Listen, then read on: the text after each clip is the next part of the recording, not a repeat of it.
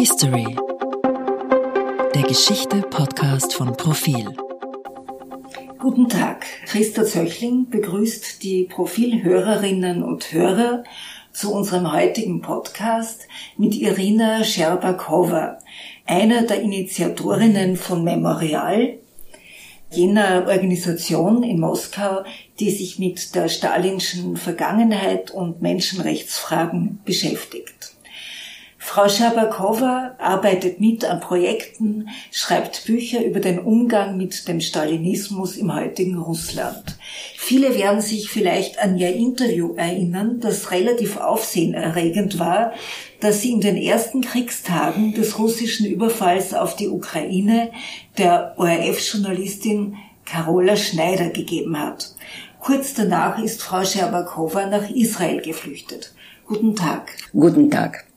Frau Schabakowa, wie war das nach diesem ORF-Interview? In diesem Interview nannten Sie den Krieg einen Krieg und Sie verurteilten ihn und Sie sagten eigentlich all das, was schon verboten war. Haben Sie Ihre Koffer damals schon gepackt gehabt? Ähm, nein, also nicht wirklich. Es war ein Schock, es war eine unglaubliche Verzweiflung, die uns alle erfasst hat. Aber diese Entscheidung wegzugehen, das war die Entscheidung von ein paar Stunden. Und eigentlich äh, wollte ich nie aus dem Lande weg. Und wenn dieser Krieg nicht gekommen wäre, würde ich niemals Russland verlassen. Sogar unter den Umständen, dass Memorial ja liquidiert worden war und eigentlich nicht viele Möglichkeiten für die Arbeit geblieben sind. Aber dieser Krieg hat alles auf den Kopf gestellt und, ähm, äh, und nicht, dass ich eigentlich Angst habe. Und das war in diesem Sinne keine Flucht.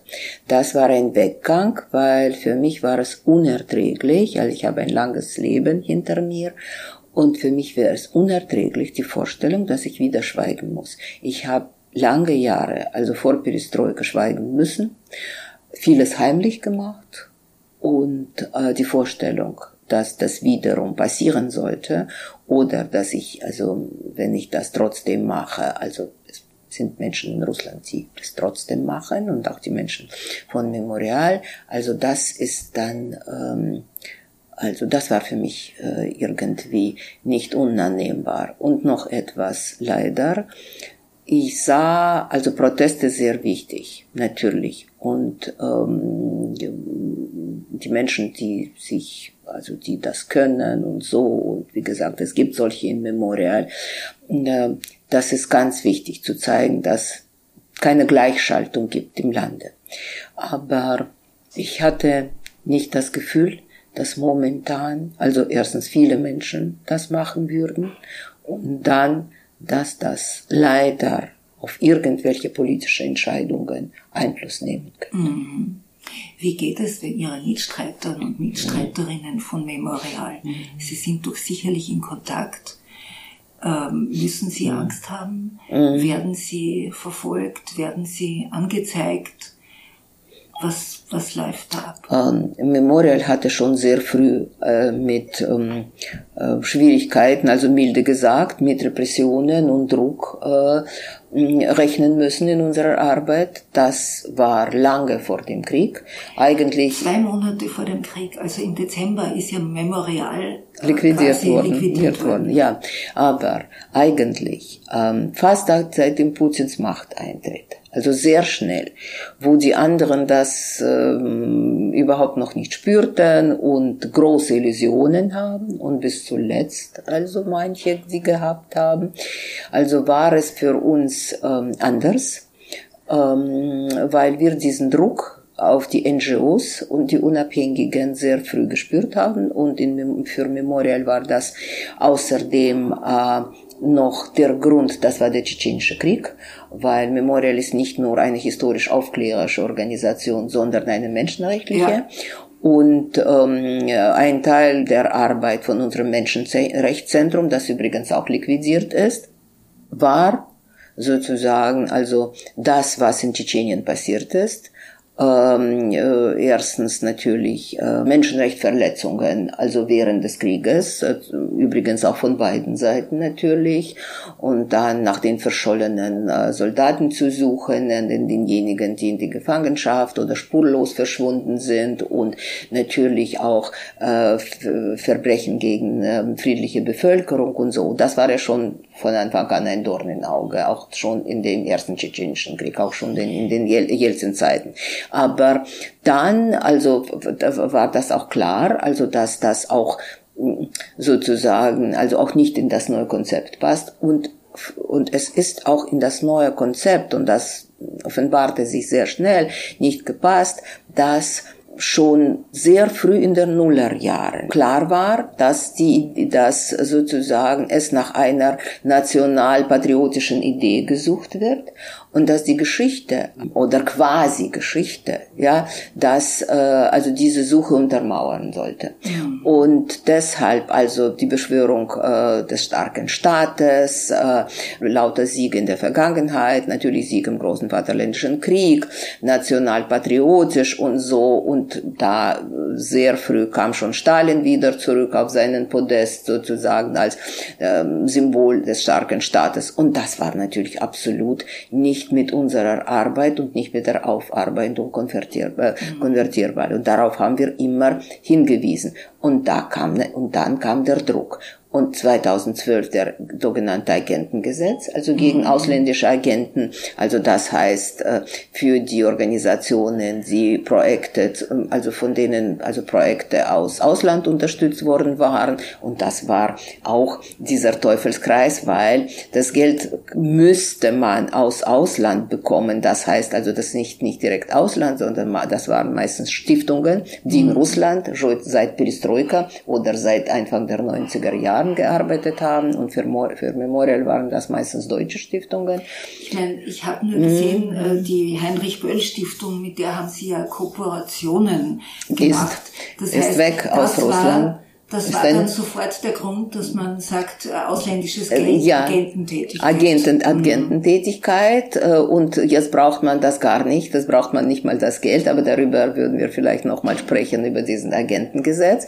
Wir haben sofort 2012 kam dieser Agentengesetz und äh, Juristen hatten dazu nicht äh, eigentlich unsere Juristen, also die sehr qualifizierte sind, wahrscheinlich die qualifiziertesten Juristen, die also für Memorial gearbeitet haben, weil es ging, äh, es waren ja Prozesse, eine der wichtigsten Tätigkeiten war Prozesse an Gerichtshof, einen europäischen Gerichtshof zu bringen mhm. und das ist eine unglaublich schwere Prozedere ja. und vieles andere mehr.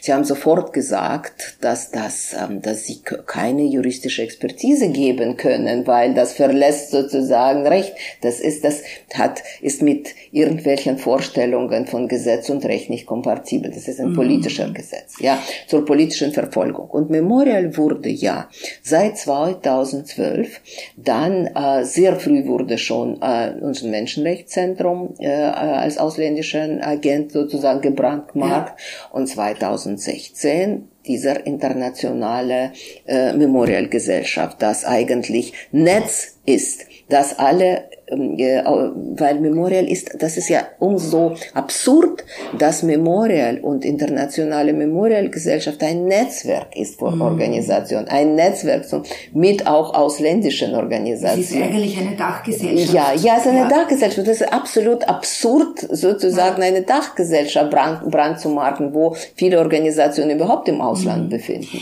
Ich möchte deshalb, ja, ja, ich der Satz zu Ende. Deshalb, deshalb hatten wir das schon sehr früh gespürt. Mit Strafen, mhm. mit Angriffen von äh, äh, irgendwelchen marginalen Organisationen, Rechtsradikalen, ja, mhm. äh, pogrommäßige Geschichten äh, und so. Schon sehr, sehr früh. Also Diffamierungskampagnen im staatlichen Fernsehen, äh, Fernsehsujets, wo wir gezeigt worden waren, als ausländische Agenten, als diejenigen, die dem Russland schaden, fünfte Kolonne und so.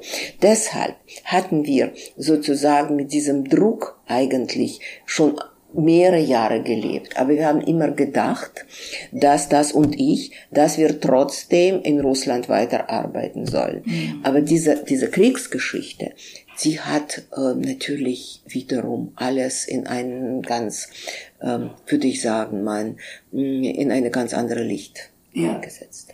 Ich wollte äh, mhm. fragen, ähm, klar, äh, ich habe mir gestern die mhm. Nawalny-Dokumentation angeschaut. Mhm. Jetzt hat man erfahren, mhm. dass vor ein paar Tagen ist Nawalny in ein noch schärferes Lager äh, überstellt worden, das doppelt so weit von Moskau entfernt ist wie das vorige. Man hat so den Eindruck, die Zivilgesellschaft in Russland hat im Augenblick überhaupt keine Chance.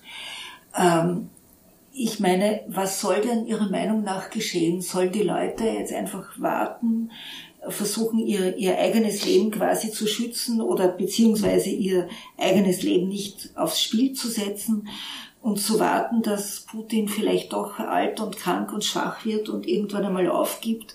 Sehen Sie irgendeinen Lichtblick für die Zukunft? Ähm, erstens muss man unterscheiden, also über welche Gesellschaft wir sprechen. Es ist eine große Spaltung in der russischen Gesellschaft.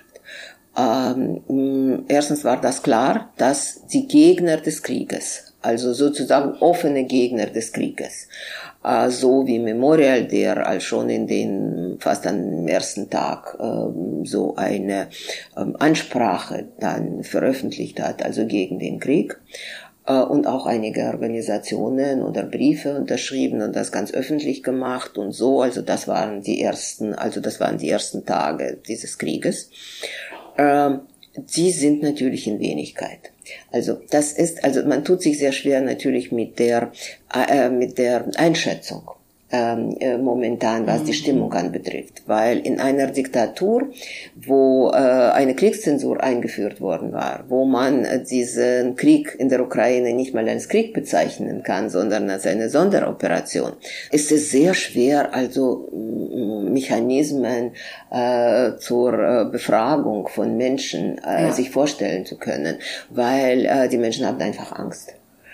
Und viele verneinen einfach die äh, Aussage. Und ich glaube also, dass es gibt ja schon die Zahlen, dass nur 30 Prozent sich überhaupt erklärt haben, die Fragen zu beantworten, wie mhm. sie zum Krieg stehen. Mhm. Und das ist schon ein Zeichen. Also, ja. Und von diesen 30 Prozent muss man auch diejenigen abzählen, also die für diesen Krieg sind oder gegen diesen Krieg.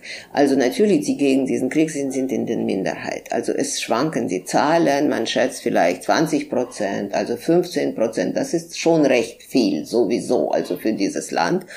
Aber viele haben also äh, wenigstens also Tausende, also nicht Hunderttausende, aber Tausende haben Russland verlassen in mhm. diesen in diesen Wochen nach nach dem Kriege und das sind ja ähm, natürlich ähm, wirklich viele darunter sind wirklich also Kritiker die dann äh, äh, wo wirklich ähm, für sie eine Gefahr besteht also weil äh, es wurde also unser einer der wichtigsten äh, noch fast unabhängigen oder halb unabhängigen Sendern, also Radiosender Echo Moskwy verboten. Und das waren, also hatten Millionen Zuhörer. Ja. und äh, die letzte gebliebene Oppositionszeitung Novaya Gazeta oder trotzdem, dass der Chefredakteur Nobelpreis bekommen hat. Also das hat alles nicht genützt.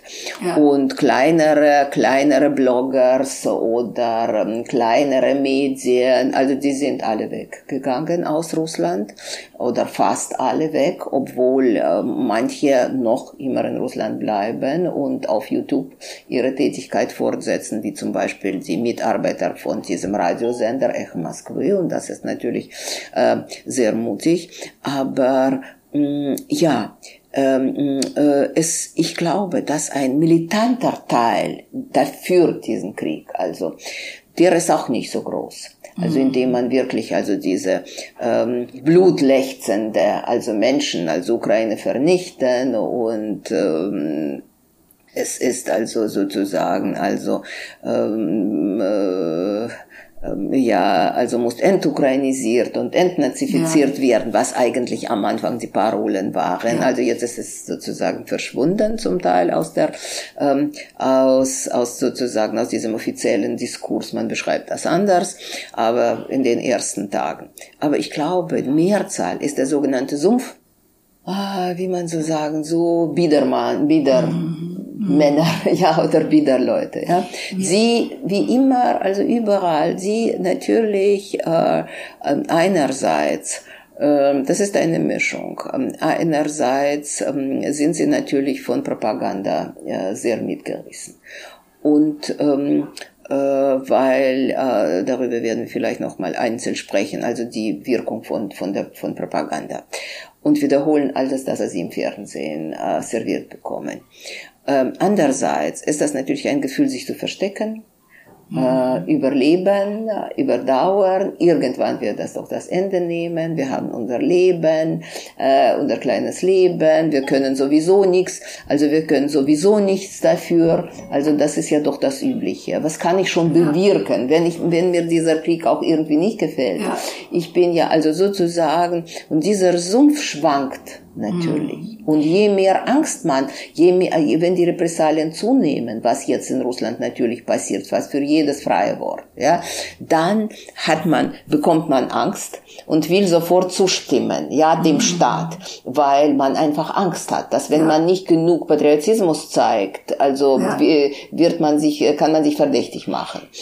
Und äh, äh, die Hoffnung ist, dass ein anderer Teil irgendwie doch langsam begreift, was dieser Krieg kostet. Mhm. Aber momentan ist das momentan, also ist es einerseits ist die Gesellschaft sehr gespalten, andererseits ist sozusagen das noch nicht in Sicht, mhm. dass die Menschen eher, glaube ich, die, die Wirkung, also die wir jetzt betrachten, ist, dass es wirklich viele Menschen geneigt sind, das zu sagen, was, äh, was sie eigentlich im Fernsehen hören mhm. und sich einfach sozusagen, ja, vielleicht bin ich nicht äh, für den Krieg, aber in diesem Augenblick muss ich mein Land unterstützen, sozusagen sozusagen. Mir ist durch das. Lesen Ihrer Bücher ein Gedanke gekommen, der, der, mhm. der für mich selbst neu war. Und mhm. zwar, dass es sowas wie eine Tradition gibt, äh, der Verschwe des Verschweigens oder ein Tabu, das, was Kriege bedeuten oder was ein Krieg bedeutet. Und zwar, Sie haben ja auch in den Archiven geforscht mhm. und Sie haben ja, also Memorial, aber auch Sie persönlich haben ja mhm. äh, quasi die,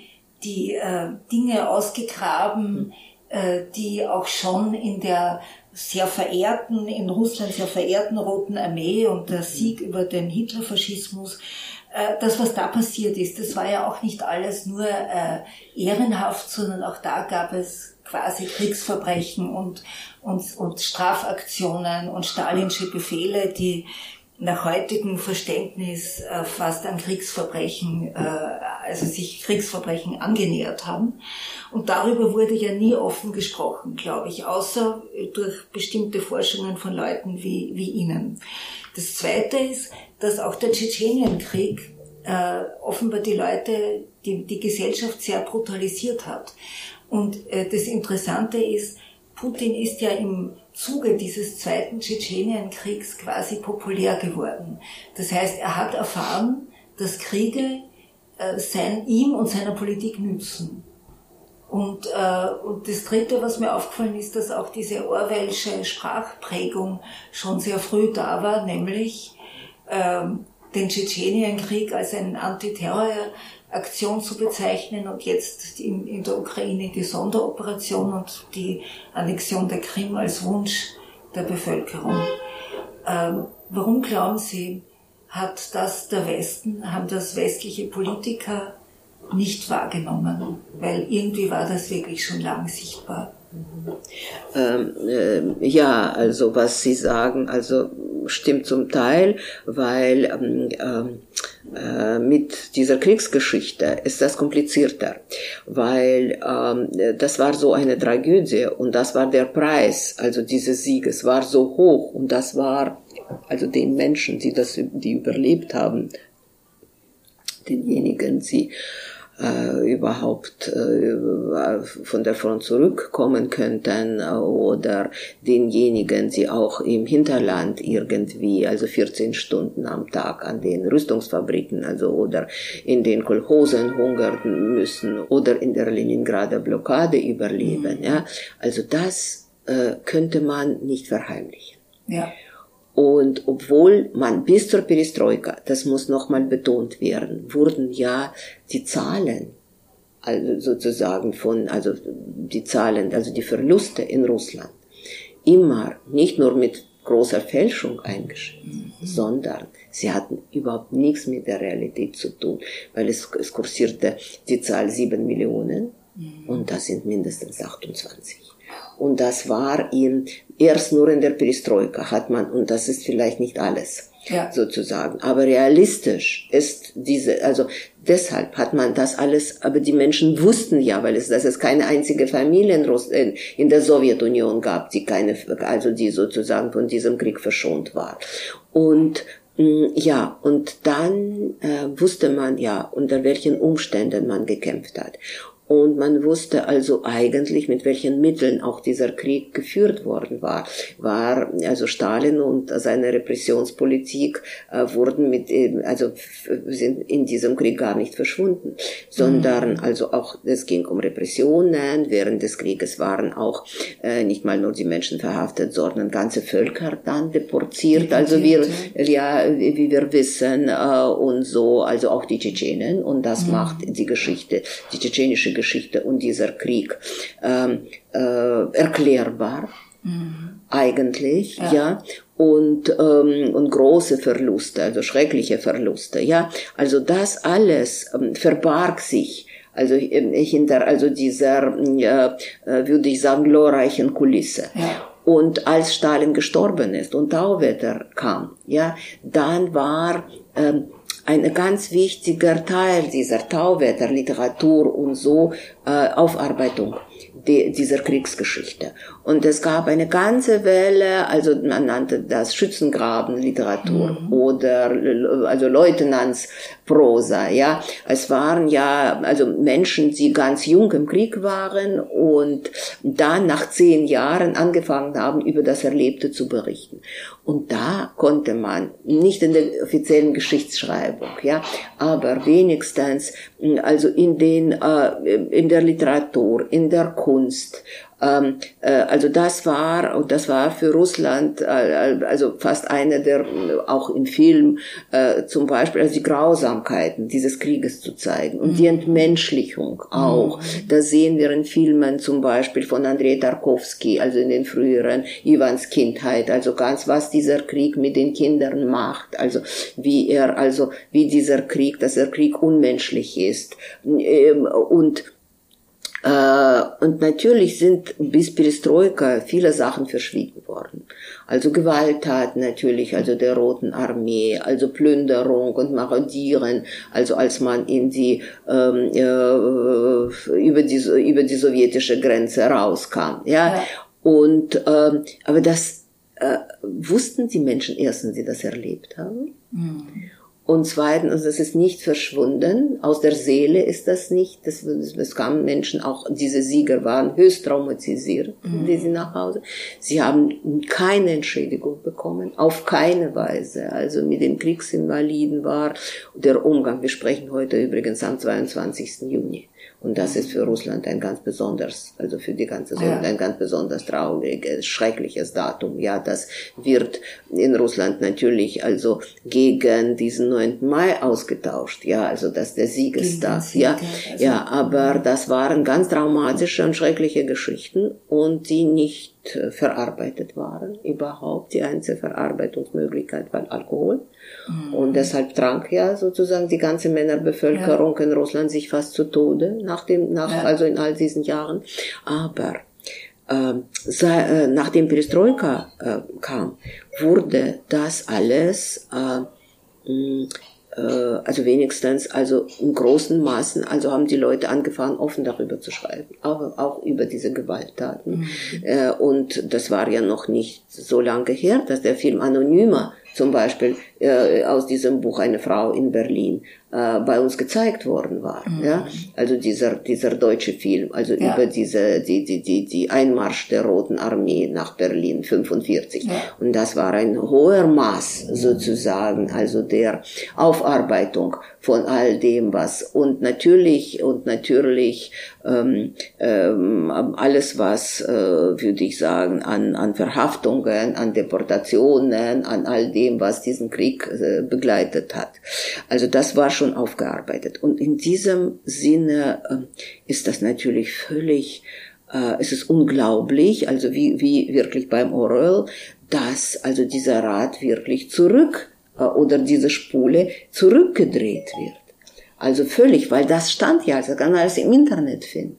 Also das ist zum Teil veröffentlicht und plötzlich ist das gelungen, also das alles wieder zu verdrängen. Mhm. Ähm, auch diesen Afghanistan-Syndrom, ja. weil das sind ja die Leute auch, das kam ja auch zusammen, ja, weil dann sind ja auch, auch höchst traumatisierte Menschen also zurückgekommen, ja. also aus diesem Afghanistan-Krieg, weil, denn, also dieser äh, großer Vaterländischer Krieg, das war ja einerseits, wie gesagt, ist sozusagen, also sind ähm, äh, ähm, gab das alles. Andererseits war das ein, äh, wie jetzt für die Ukrainer, ein absolut existenzieller Krieg. Also die Deutschen haben keine Möglichkeit ähm, gegeben, also sozusagen, dass die Russen irgendwie weiter existieren können. Und deshalb, so brutal es Stalin war, so schlimm die Kolchosen, Repressalien und so, also das war den Menschen klar, also unter Hitler können die sowieso nicht leben können. Ja deshalb. Und das war eine ganz, und das ist eine schreckliche Geschichte, weil äh, die Menschen äh, haben wirklich Europa auch von dem Faschismus befreit, mit ihrem Leben und so, mhm. aber Freiheit könnten sie nicht bringen. Ja. Und das ist und das ist eine so eine Diskrepanz ähm, eigentlich im Bewusstsein von vielen Menschen, ja in Russland und darauf spielt auch die putinische Propaganda mit allen Ressentiments. Wir haben wir haben sozusagen Europa befreit. Wir haben euch ja. befreit. Punkt, Schluss. Aber also sozusagen diesen zweiten Satz, aber konnten die Freiheit nicht bringen. Ja. Der ist nicht gesagt worden. Ja. Und deshalb ist das, und deshalb müssen die Menschen verinnerlichen das und nicht ihre, würde ich sagen, ihre Kränkung, also dafür, dass die baltischen Staaten, das Polen, also diese äh, Opfer nicht, nicht akzeptiert. Ja. Und, äh, und sagt, ja, dann kriegen wir die zweite Besatzung. Und darauf konnte äh, und damit konnte Putin und seine Ideologen also sehr gut spielen. Mhm. Also sie haben sozusagen aus diesen Ressentiments eine äh, eine Ideologie geschaffen. Eine Ideologie geschafft. Ja, und das war in, und das war gemein und das war eine gemeingefährliche Geschichte. Ja. Äh, es ist aufgefallen, also in den mm. vor drei, vier Wochen mm. oder, oder mm. vielleicht ist auch schon etwas länger her, als der russische Außenminister Lavrov plötzlich irgendwie äh, Dinge, also antisemitische Äußerungen von sich gibt, dass man glaubt, das kann ja nicht wahr sein, das ist doch ein gebildeter Mensch, der plötzlich daherkommt und behauptet, ja, also die größten Antisemiten seien die Juden selbst, in Bezug auf Zelensky natürlich gemeint gewesen und äh, auch Hitler hätte jüdisches Blut gehabt. Wie, wie erklären Sie sich sowas? Das ist doch an und für sich kein dummer Mensch, oder? Also der kann das doch nicht selber glauben. Oder ist es schon so ideologisiert und verpickt alles in den Köpfen, dass, also wie erklären Sie sich das? Äh, wissen Sie, also das, was jetzt kommt von Lavrov, von Medvedev, also der ja, äh, ja eine Zeit lang ja Präsident war äh, und im Sicherheitsrat ist, äh, von Shoigu, von einem Verteidigungsminister, ja. ist also, also mit einem normalen Menschenverstand nicht begreiflich. So mhm. wie dieser Krieg eigentlich. Ja. ja. Äh, ähm, und ich glaube, dass je mehr man äh, lügt, je mehr man äh, ähm, irgendwie diesen, also Kriegstreiber wird, desto mehr Hasser, Kriegstreiber, je mehr man in diese Lügen verstrickt, ist die einzige Möglichkeit, selbst daran zu glauben. Und das ist, glaube ich, ein, ein Fall schon für die Psychiatrie, mhm. mehr oder weniger. Und sie sind sowieso schon mit dabei in diesem Boot. Sie sind die Verantwortlichen. Ich mhm. weiß nicht, ob wir erleben werden, wie sie sozusagen Gerichts, an internationalen Gerichtshof in Haag oder wie auch immer gezogen werden. Also vielleicht wir nicht, aber vielleicht also die Jüngeren. Mhm. Und ähm, weil das, was gemacht wird, also in meinen Augen, ist ein Verbrechen. Ja. Und ähm, mm, ähm, äh, und da ähm, glaube ich fallen alle moralischen Schranken weg. Mhm. Und, äh, und das kennt man ja auch, ja, je schlimmer, desto besser. Ja. Und ähm, es gibt nichts, was jetzt schon nicht gesagt ist. Das Ukraine äh, muss vernichtet werden, sagt äh, Medvedev, äh, in zwei Jahren wird es keine Ukraine mehr geben und also unglaubliche, unglaubliche Sachen. Und, Antis und wissen Sie, Antisemitismus in, ist in Wirklichkeit auch zum Teil ein Lackmuspapier. Weil man hat ja, vieles wurde ja ähm, äh, noch äh, bei der, ähm, bei dieser Ukra äh, anti-ukrainischen Propaganda, wurde dieser, diese Antisemit Antisemitismuskarte sehr benutzt weil man ja gesagt hat, ja, also dort sind, sie waren schon immer Antisemiten dort in der Ukraine. Schaut mal, sie waren ja mitbeteiligt, an, dann nützt man das alles aus. Das ist, dann nützt man das alles aus. Die haben mit den Deutschen kollaboriert. Mhm. Ähm, sie haben sich mitschuldig gemacht an den jüdischen Pogromen und so weiter und so fort. Die ukrainische Befreiungsarmee war antisemitisch und äh, wir sind jetzt diejenigen, also die eigentlich, wo das Thema Holocaust und Putin selbst und so, also unterstützt das und diese Aufarbeitung und diese jüdische Aufarbeitung und so. Und Putin hat selbst gesagt, also wie kann ich ein Antisemit sein? Meine Freunde sind alle sozusagen Juden. Ja? Das ist ja. Äh, und es muss nicht sein, dass er persönlich irgendwie Antisemit ist oder so. Also das, das spielt jetzt keine Rolle. Also wenn man an alte Klischees greift und so. Also wenn, also dann kommt das automatisch heraus, weil mhm. Antisemitismus ist sowieso so ein Merkmal, dass wenn man alles ein bisschen wegfegt und so und äh, in diesen Vorstellungen bleibt und in diesen Vorstellungen über den Krieg und so, also dann kommt das sowieso raus. Und das haben wir schon mehrmals erlebt, auf verschiedenen Ebenen. Ich hatte in einem, als ich noch zu den Talkshows ging, im Fernsehen. Also das war natürlich vor dem, also vor dem Krim-Annektierung, weil das wurde ja alles so schon äh, propagandamäßig, dass man einfach dahin nicht gehen konnte. Ja.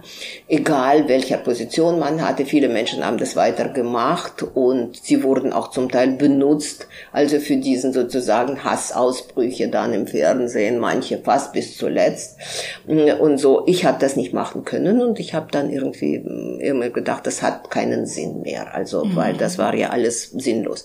Aber einer von meinen letzten Talkshows kann ich mich erinnern, weil das war ein, er spielt ja nach wie vor eine Rolle, dieser Abgeordnete, der ist, kommt übrigens von der kommunistischen Partei und der hat mir gesagt, ähm, ist auch jetzt Autor von irgendwelchen solchen furchtbaren, also Vorschlägen wegen Gesetz und Verfassung, unterstützt auch marginale, rechtsradikale Organisationen, hat mir ja gesagt, also es ging ja, glaube ich, um Stalin, hat gesagt, und solche wie Sie müssen überhaupt schweigen. Wenn Stalin es nicht gegeben hätte, würden sie sozusagen als Rauch in den Schornstein rausfliegen. Und das war im Fernsehen. Fernsehen.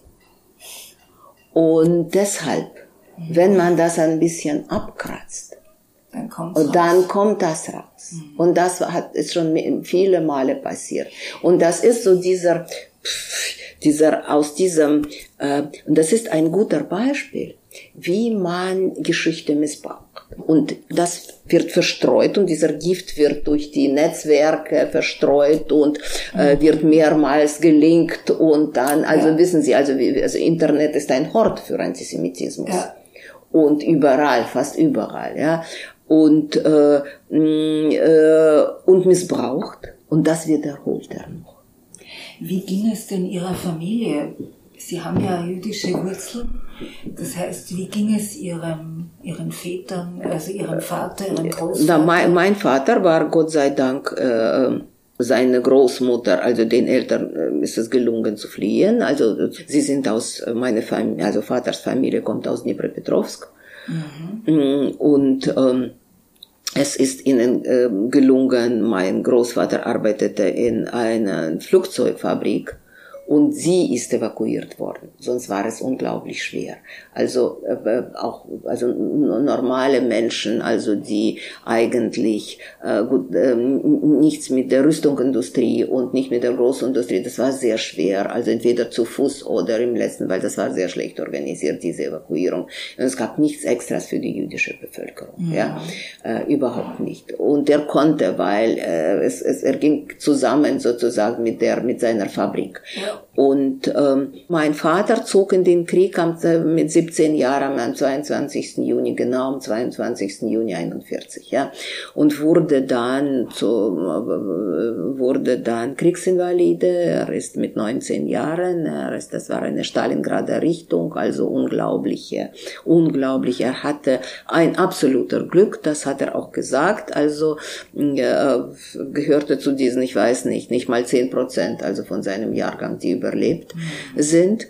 Und ein Teil meiner Familie, das trotzdem in der Besatzung geblieben ist, die sind alle umgekommen dort in Dnipropetrovsk. In der Ukraine. Ja, in ja. der Ukraine.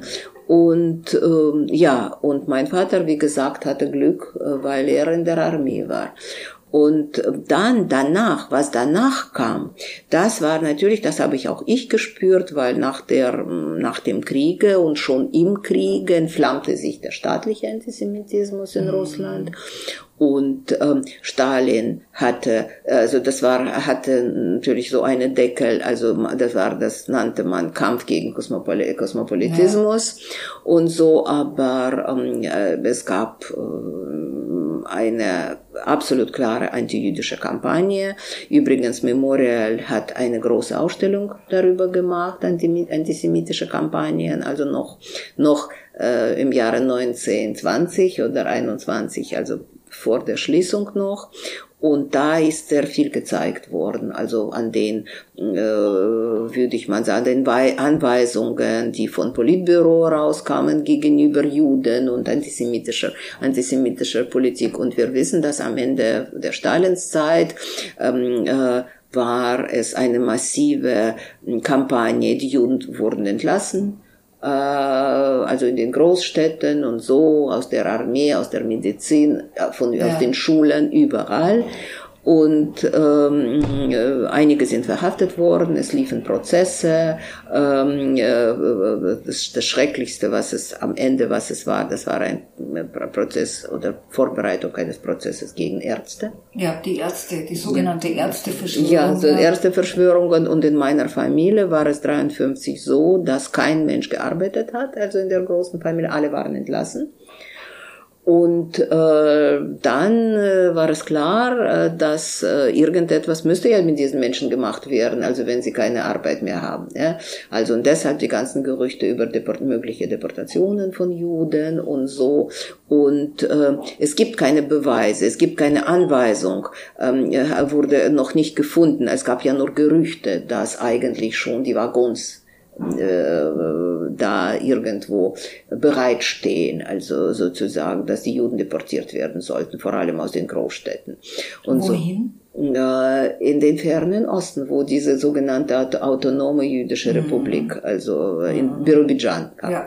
ja, aber äh, vielleicht waren das die Gedanken vom Stalin, äh, aber es hat sich nicht realisiert, weil dann ist er gestorben. Und äh, natürlich bin ich in einem antisemitischen Milieu aufgewachsen. Also sich klar.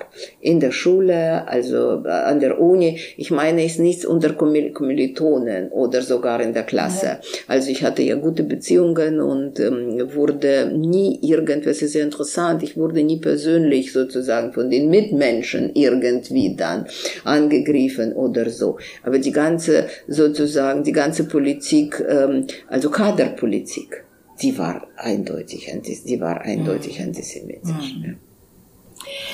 Eines habe ich mir auch mhm. überlegt, wie ich da, wie ich jetzt mich ein bisschen eingelesen habe in Ihre Bücher. Ähm, Sie waren ja auch eine Zeit lang in Wien ähm, Fellow am Institut der Wissenschaften für den Menschen. Hatten Sie damals eigentlich Kontakt äh, mit österreichischen Politikern? Haben, hat sich irgendjemand vom offiziellen Österreich für ihre Sicht der Dinge, für ihre Erfahrungen, für Memorial interessiert? Nein, ich hatte Kontakte, nein. Also Politiker natürlich nicht. Ich hatte Kontakte zur Presse, mhm. also das war Standard. Ja. Und ich hatte gut und ich habe einige Male dafür geschrieben damals. Also, also das gab gute ja. Kontakte, gute Bekanntschaften. Natürlich in der Literaturszene, ja. sicher in der Museumsszene, natürlich unter österreichischen Historikern und sie dauern bis jetzt zur Politik nicht, weil ich immer ein Gefühl hatte und das hat sich in vieler bestätigt und übrigens bei, bei einigen Politologen in Österreich war das sehr deutlich. Ich war an einigen Talkshows, also beim Lendwey zum Beispiel in seinem Europastudie. Ja ja, und ich weiß, über wen ich ja rede. Äh, jetzt sagen sie oft etwas anderes, aber damals war das so, also dass ähm, dieses, ähm, ich würde ja sagen, da kam, das kam Verschiedenes. Eigentlich gab es eine alte Tradition den Beziehungen zu der Sowjetunion. Und dahinter auch wirtschaftliche Interessen, schon seit sehr langem, schon, schon seit der Besatzung Zeit sie mhm. dann irgendwie weiter funktionierten. Und das wusste ich. Und auch in der, so in der Sowjetunion. Mhm. Österreich hatte diesbezüglich irgendwie eine Sonderstellung mhm. Gehabt, ja, auch irgendwelche Sonderbeziehungen, ja, vielleicht also hat man da recherchiert oder wird einmal recherchiert, was dann dahinter steckt, aber ich glaube, der Anfang waren die Lizenzen, die sie, die man von den Sowjets bekommen hat, also damals äh, für die wirtschaftliche Tätigkeit ja. und so. Äh, äh, das ist die eine Geschichte. Wichtig war Wien, weil das Knotenpunkt für internationale Beziehungen. Ja? Und das, glaube ich, hat die Sowjetunion auch ausgenützt, also sozusagen mhm. diese Kontakte und so. Ähm, äh, und ich glaube, also das hat eine Rolle gespielt, das hat bestimmt in Deutschland eine Rolle gespielt. Und dann war es auch so, dass äh, manche Menschen in Russland, Österreich als eine mögliche, äh, äh, wie man so sagte, also das so als ein Flughafen, wie man das sozusagen in Russland sagt, oder als zweiter Wohnsitz. Und das mhm. waren, das ist interessant, also das war eine ganz andere russische Diaspora, nicht die, die damals gekommen ist, als man, als die äh, Juden, also äh, in dieser Immigrantenwellen, als die Juden dann in den 70er Jahren aus Russland gekommen sind und dann war Österreich als Aufnahmeland ja. und einige sind geblieben. Ja? ja? Nein, also diejenigen, die in den 90er und in der Nullerjahre ja, gekommen sind. Ja, das ja. waren ganz andere. Nicht vielleicht das sehr große Geld, mhm. das sich zum Beispiel in London ansammelte, ja, sondern auch ehemalige Staatsbeamte, die mhm. sich dann irgendwo hier irgendetwas äh, und da gab es äh, und sicherlich gab es weitere Kontakte, sicherlich. Äh, aber es für eine Historikerin für mich ist das schwer zu sagen. Also ist das schwer zu sagen. Also ohne Fa oder ich habe dann ich habe das nie nie wirklich recherchiert. Aber Atmosphäre Mhm. was Atmosphäre anbetrifft, was dann in diesen, was ich dann in diesen Talkshows gehört habe, also von den Politologen und so, dass man, ähm, ja, dass Putin Stabilität bedeutet, dass wir ja mhm. alles, dass Russland noch 100 Jahre für eine Demokratie brauchen soll, mhm. dass man äh, irgendwie äh, gut, also Menschenrechtsverletzung ist vielleicht nicht so gut, aber es wird schon kommen, äh, langsam und alle diese Geschichten bis zuletzt. Und dann, ähm, glaube ich, gab es Sachen, die dann äh, in die Presse gekommen sind und wo ich ein Gefühl hatte, also das also geht wirklich zu weit, also dass Putin irgendwie auf den Hochzeiten von den Staatsleuten tanzt oder so. Also das war schon unanständig, ehrlich ja. gesagt. Also, also wenigstens in meinen Augen. Ja. Das war sehr offen. Und ich muss sagen, dass was wir von unserer Seite miterlebt haben. Äh, das war die, äh, ein Versuch, auch die Eliten äh, zu zersetzen. zu bestechen, auch die westlichen. Und das, äh, und das war, und überall, wo man das tun könnte, hat man das gemacht. Man hat mit Rechtsradikalen geliebäugelt, man hat sie unterstützt, manchmal ganz offen. Marie Le Pen hat ganz offen darüber gesprochen, dass sie unterstützt hat. Man hat sie nach Russland eingeladen, AfD-Leute und so. Ja, auch die Freiheitliche Partei. Auch die Freiheitliche. Die haben sogar einen Vertrag ja. geschlossen mit der Partei ja. von Putin. Ja, also. ja, ja, ja. Und das waren eindeutige Sachen.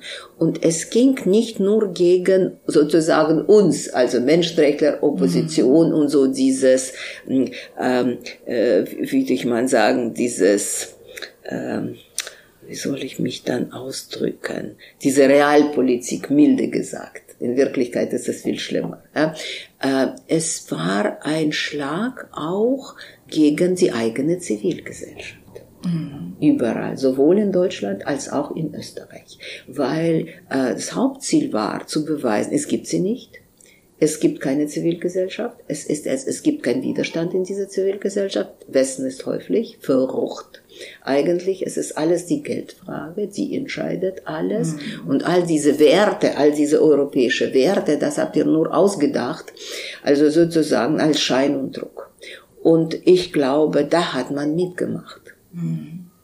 Und das war natürlich äh, also sehr schwer. Also mhm. wir haben unermüdlich natürlich das immer wieder gesagt. Also dass das, äh, dass das ein, ein falscher Weg ist. Und auf diese Weise und auf diese Weise gibt man ihm nur äh, das grüne Licht. Das heißt, wenn sich Putin jetzt in der Propaganda darauf beruft, dass es dem Westen ja gar nicht um Werte geht, sondern um, um Geld und um Geschäfte und dass die Gesellschaft quasi moralisch verrottet sei, dann hat er ein paar Beispiele, an denen er das behaupten kann. Ja. Ja. Das hat er. Und, und, und das ist die Hoffnung jetzt. Mhm. Dass man Europa wieder spaltet, dass man nachgibt, dass, äh, und alle Lobbyisten sind, glaube ich, und alle Connections sind jetzt mobilisiert. Und sie können natürlich also doch die, ich glaube, die Empörung in der Zivilgesellschaft. Also wir haben diese große Demonstrationen gesehen, sehr große in Berlin und auch in Wien. Äh, die Empörung ist sehr hoch. Ukraine ist nicht Syrien, also das ist sehr nah. Ja. Nicht, dass ich, nicht, dass ich über die Verbrechen nicht reden will, aber das ist ganz nah. Also für Österreich ganz, ja. ganz nah.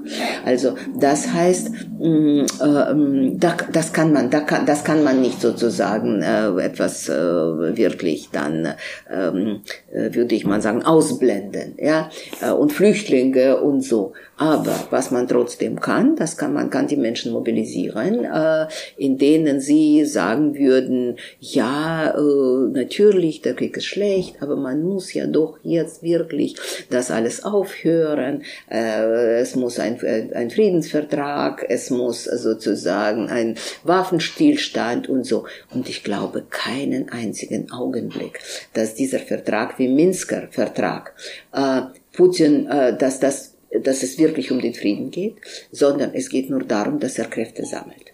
Ja. Eine ganz letzte Frage, die vielleicht auf meine Uninformiertheit zurückgeht. Warum hört man von Michael Gorbatschow nichts? Ähm, ja, er ist ein alter Mann. Ja. Und er hat sich einige Male geäußert, auch davor, mhm. dass er äh, eigentlich gegen, es ist eindeutig, was die Signale, die von ihm kommen, zeigen eindeutig, dass er natürlich, dass er gegen diese Politik ist. Er ist alt, der mhm. ist krank. Äh, er ist, er war ja auch einer von den Mitbegründern von Novaya Gazeta. Mhm. Deshalb und ein ja. Freund von Murata. Ja. Deshalb, also sozusagen seine Stellung ist völlig klar. Nur, wie gesagt, er ist ein alter Mensch. Und dass er das erleben, und eigentlich habe ich ein, an ihn auch gedacht, dass es für ihn jetzt das zu erleben, ist ein absoluter Horror. Eine allerletzte Frage, die Sie vermutlich nur Memorial? beantworten mhm. können mit einer Schätzung, einer Prognose, mhm. einer Vermutung. Können Sie sich, glauben Sie, ist die äh, russische Elite, also die, der Kreis um Putin, tatsächlich gewillt, taktische Atomwaffen einzusetzen, wenn es, äh, wenn sie merken, dass sie äh, den Krieg äh, verlieren? Also ähm, ich tue mich schwer jetzt äh, äh, zu bezeichnen, was eigentlich die Elite in Russland ist. Mhm ich glaube, das ist nicht das, was wir meistens, es, es muss also sozusagen neu formuliert werden. Mhm. Es ist nicht das, was wir eigentlich unter der Elite verstehen. Also das ist sozusagen die Schicht, die einige politische Entscheidungen mitträgt, also oder andere wichtige sozusagen Entscheidungen.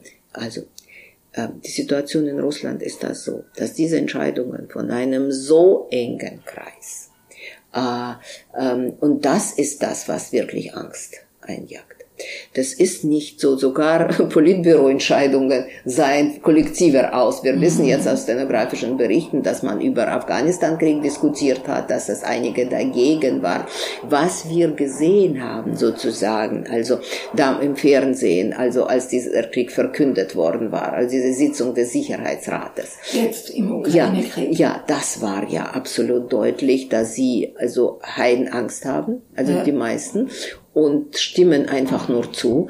Und, ähm, äh, und es ist die Entscheidung, die von Putin selbst kommt und vielleicht paar Menschen um ihn herum, wirklich paar Menschen um ihn herum, die ihn unterstützen. Und ich glaube sogar nicht, dass Lavrov oder Shaigu, also Verteidigungsminister, da was, zu, da, da was sagen können. Nein. Mhm. Und diese Elite, also hat sich schon so geändert, weil die Regimekritiker sind schon längst äh, noch vor dem Kriege weg. Also ich meine jetzt, was die, also die Reichen, die nicht ja. einverstanden waren, sondern wussten sie, sie werden enteignet oder werden im Knast landen. Ja, äh, ähm, äh, es ist ähm, äh, seit der Zeit so viel, ähm, äh, also Russland hat verwandelte sich äh, in eine äh, Diktatur, wo der Staat ja, also wo die Menschen so vom Staat abhängig sind und auch in dieser Elite. Also vieles ist nationalisiert worden. Äh, abgesehen davon auch für die ganze, für die andere Bevölkerung spielt das eine große Rolle. Es sind ja 40 Prozent, also überhaupt vom Staat, also die, die sind Staatsbeamte oder mhm. Staats- oder, oder diejenigen, die vom Staat bezahlt werden. Ja. Also das ist ja, das spielt natürlich eine ganz, ganz große ja. Rolle, also in dieser Geschichte. Und und, und es sind natürlich sehr viele Menschen auch in dieser Elite, die direkt, die zu dieser Sicherheitsstrukturen gehören. Weil die sind ja riesig. Die sind äh, im Vergleich sogar zu den sowjetischen riesig. Man spricht über Millionen, äh, die dann in der Polizei, also in der Staatsanwaltschaft, also in der sogenannten russischen Garde, also in verschiedenen paramilitären Strukturen. Also das ist ja, äh, das ist ähm, äh, die haben gar keine Wahl. Viele stehen von den, äh, viele stehen sozusagen ähm, äh, unter Sanktionen. Mhm. Also äh, äh, diese vielleicht nicht die, äh, also auch die, die jetzt alle fast, also ähm, die irgendwie entscheidende Rolle in Russland spielen. Und für die, glaube ich, gibt es keinen Ausweg, nur den Putin, also bis zuletzt den Putin zu unterstützen. Mhm. Also wenigstens so sehe ich das. Und äh, ich glaube, sie glauben nach wie vor, dass äh, Russland hm, also diesen Krieg irgendwie übersteht, dass man die Ukrainer also entweder besiegt oder sie dazu zwingt, dass äh, also so, dieser Stillstand, die man ewig gegen Ukraine missbrauchen kann. Und ich glaube, das ist sozusagen, man denkt, und ich glaube nicht, dass sie in großen Abschnitten denken. Und wenn einige von ihnen auch nicht sehr glücklich sind über diesen Krieg, das kann ich mir auch vorstellen, also werden sie sich nicht auflehnen. Und also wenigstens ähm, in der ähm, absehbaren Zeit, ja, sehe ich, das sehe ich nicht. Und, ähm, und das ist eine eher pessimistische Einschätzung. Ja weil äh, sie haben genug Mittel, also alles, was von unten kommen kann, also zu, also ähm, einfach äh, zu bekämpfen. Äh, und sehr brutal. Putin ist, das haben wir jetzt gesehen, ihm sind keine Opfer zu schade. Äh, er kann alles, äh, also Menschen spielen, glaube ich, überhaupt keine Rolle und menschliche Schicksale sind zwar populistisch und äh, äh, müssen vielleicht auf einige Sachen äh, achten und so, ähm, was die Unterstützung der Bevölkerung anbetrifft. Aber ich glaube, der ist bereit, also Gewalt anzuwenden gegen, also in einem vollen Ausmaß. Und deshalb, deshalb, zum ersten Mal in meinem Leben, weil in der Kuba-Krise war ich sehr klein und habe das alles nicht, nicht mitbekommen, aber, und das war sehr kurz, aber zum ersten Mal in meinem Leben, und ich habe nie daran gedacht, dass diese Anwendung von Atomwaffen, äh, wenigstens vielleicht nicht strategische, aber taktische, ja, äh, ist eine sehr reale Möglichkeit geworden. Und das ist, also, und das ist, glaube ich, das, also, und was man dem entgegenstellen kann, ist, ich glaube, nur, äh, äh, auch, würde ich sagen, äh, der Druck der Zivilgesellschaft im Westen äh, auf ihre Regierungen, dass dieser Krieg nicht irgendwie normalisiert wird, sondern dass sie mehr Ukraine unterstützen müssen, weil äh, also wenn das nicht passiert, dann wird Putin weitergehen. So, das, ich bin, das bin ich mir, ich bin mir sicher. Frau Scherbakowa, ich danke für das Gespräch. Ich danke Ihnen. Es ist pessimistisch, äh, aber andererseits es ist halt so, wie es ist. Es ist, wie es ist. Und äh, ehrlich gesagt, also bei allem Pessimismus, ich habe äh, auch vielleicht, also in diesen ersten, würde ich sagen, Tagen, also dieser Katastrophe, habe ich nicht damit gerechnet, dass wirklich die Gesellschaft in Europa wirklich sich dagegen stellt und eigentlich wie die Flüchtlinge aus der Ukraine jetzt äh, also empfangen werden.